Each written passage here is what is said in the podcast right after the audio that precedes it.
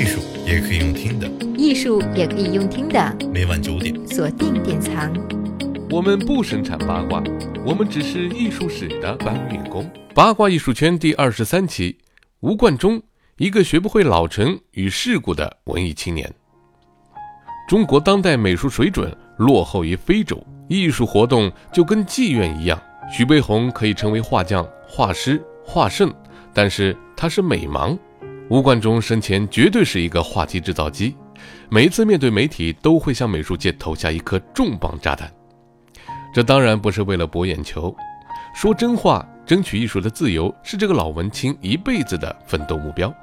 本期节目，我们就走进这位现代中国艺术大家吴冠中。学美术是误入歧途，吴冠中最想做的一直都是当一名作家。一九一九年。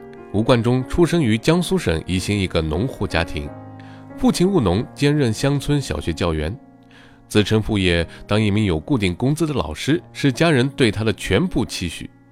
他也很争气，从小就勤奋刻苦学习，一路考进了无锡师范学校，在这里他读到了鲁迅的作品，他欣赏鲁迅，觉得鲁迅写的那么深刻，把人情世故看得那么透，而且融入了美，完全俘虏了他。因为同学们嘲笑师范生是稀饭生，没前途，吴冠中转而考入浙江大学代办的省立工业职业学校电机科。在一年后的暑假军训中，他和杭州艺专的预科学生朱德群在同一个连。这天，朱德群领着吴冠中参观杭州艺专，各式各样的图画和从未见过的雕塑，让吴冠中就像婴儿睁眼初见的光景，一头扑向了神异的美之宇宙。完全忘记自己是一个穷孩子。吴冠中生平第一次忤逆父母的意愿，考入杭州艺专，投身艺术事业。表面上看是随了愿，但其实对于吴冠中来说，学习美术不过是文学们不能实现的一个妥协。我之所以从理工科转入美术，究其原因，是由于当年爱好文学的感情没有获得满足，这悄悄的爱情失恋了，及至邂逅美术。便以身相许，填补了爱之虚空。在吴冠中眼中，学艺近乎殉道。他说：“学艺术需要天赋和决心，而不是因为文化课分数低，画画能赚钱。艺术是修道院，是要舍弃生命的。”在江浙事件后，他随学校来到湖南继续学艺。因为整个社会动荡不安，他所在的湖南阮陵的校图书馆经常会有警报响起，所有人都会上山躲避。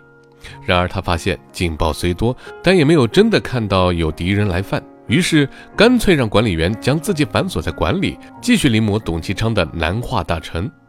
凭着这股狠劲，二十三岁的吴冠中毕业后进入重庆大学建筑系任助教，不仅实现了自己的梦想，也超额完成了父母的期待，成为大学里的一名教员。上世纪二十年代，国内掀起赴法勤工俭学的热潮。当时，学校校长林风眠、恩师李超世、方干民等皆是法国归来的留学生。在五年的准备后，吴冠中终于在他二十七岁的时候考取公费，与赵无极、熊秉明成为民国政府派赴欧洲的最后几名艺术官费生。在法国留学前后的岁月中，吴冠中读了莫泊桑、福楼拜、巴尔扎克、雨果的小说原著，翻破了几部法文字典。他很享受阅读这些文学作品，甚至想过回国后靠翻译小说为生。一九五一年夏天，吴冠中从法国回来，到中央美术学院任教，校长是信奉写实主义的徐悲鸿，而吴冠中的老师林风眠则偏好印象主义，这让在央美就业的吴冠中很难做。不久，文艺整风运动开始，这位从资本主义国家留学回来的资产阶级知识分子的处境雪上加霜。为了保护自己的家人，他也尝试过合群。有一次，他邀请一位北方老乡到自己家里，给对方戴上大红花，再安排一个孩子附在老乡身上，画了一幅爸爸的胸花。原本是想表现土改后农村参军的现象，结果被美院的同事认为丑化了工农兵形象，改来改去都不行。后来他干脆断了念想，放弃人物画，改画风景。吴冠中决定做自己。从草木开始，走向白墙瓦带、小桥流水，尝试将水墨中融入油彩，逐渐摸索出一套属于自己的语言。画完就藏起来自己欣赏，反正一切自己说了算，绝不妥协。在弘扬现实主义的央美课堂上，吴冠中大讲波提切利、尤特利罗、莫迪里安尼等西方美术经典。在随后进行的整风运动中，学生举报他宣扬资产阶级文艺观，背叛现实主义，搞形式主义。不久，美院的人事科就通知吴冠中，让他办理调职手续，去清华大学建筑系工作。在那个年代，如果有才能的人思想上出问题，结局只有两种。一是派往清华建筑系，一是进入北师大艺术系。同行们都明白，吴冠中实际上被赶出美术界，打入了冷宫。后来，他又辗转到北京艺术学院，最后在中央工艺美术学院落了脚。一九六五年，吴冠中随中央工艺美术学院师生到河北任县朱家屯参加农村四清运动，清理农村干部的四不清问题。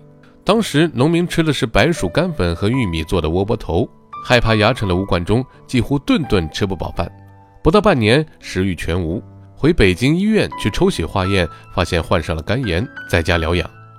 接着文革爆发，肝炎未好，吴冠中就随学院师生到河北霍路县李村解放军农场接受再教育，参加劳动改造。吴冠中开始严重失眠，还生了痔疮。如无妻儿，我将选择自杀了结苦难。在农村的那段时间，吴冠中开始背着粪筐在节假日作画，被学生称为“粪筐画家”。这些长年累月的折磨让吴冠中经常想起鲁迅的文字。这时候，我对鲁迅的思想理解更深了一层：他对这个国家民族的热爱和感情，对丑恶的不满，对这块土地上的阴暗面和民族传统的劣根性的愤怒。只要是他的书，我都看。他讲的句句都带着现实。都是真话，每一句话都讲到我心里了，就是这样的感觉。直到吹起改革的春风，六十岁的吴冠中才迎来新的局面。一九七九年，刚刚在中国美术馆开了画展的吴冠中，参加了这年十月召开的文代会。会议上，美协重新改选，本来是边缘人物的吴冠中一下子被票选为了理事，接着再选，一步跨到了常务理事。用他自己的话说，好像坐了直升机。在随后召开的美协常委会上，吴冠中在发言中提出反对政治观点第一，美术观点第二。全场鸦雀无声，没人说话，也不敢说话。最后有人提议请权威讲讲，当时的权威是王朝文。王朝文说：“政治标准第一还是对的。”吴冠中一听，糟了，是不是又要整我了？又过了两天，作协开会提出政治标准第一是不对的。吴冠中心里的石头落了下来。从七九年开始，吴冠中连续三年在美术杂志上发表了《绘画的形式美》、关于抽象美、内容决定形式三篇文章，引发长达四五年之久的关于抽象美以及内容与形式关系的大讨论。八十年代开始，吴冠中绘画文字两手抓，从艺术到文化、社会问题，他写了上百万字的文章。一九九二年。吴冠中在香港《明报周刊》就中国美术界孤立的评论笔墨现象发表了“笔墨等于零”的文章，再次引发了美术界的大地震，开启了一场长达十年之久的论战。时间到了二零零八年，《南方周末》刊登了两篇采访吴冠中的报道，就是一个体制问题。吴冠中谈中国美术现象，和吴冠中，我一直想说真话。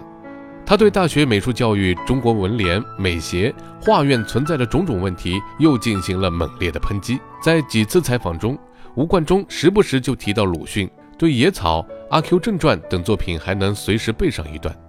晚年，吴冠中经常想，如果鲁迅还活着，在这个环境里，他会怎么样呢？二零一零年六月二十五日，在安排了后事之后，吴冠中在北京医院因肺癌晚期逝世。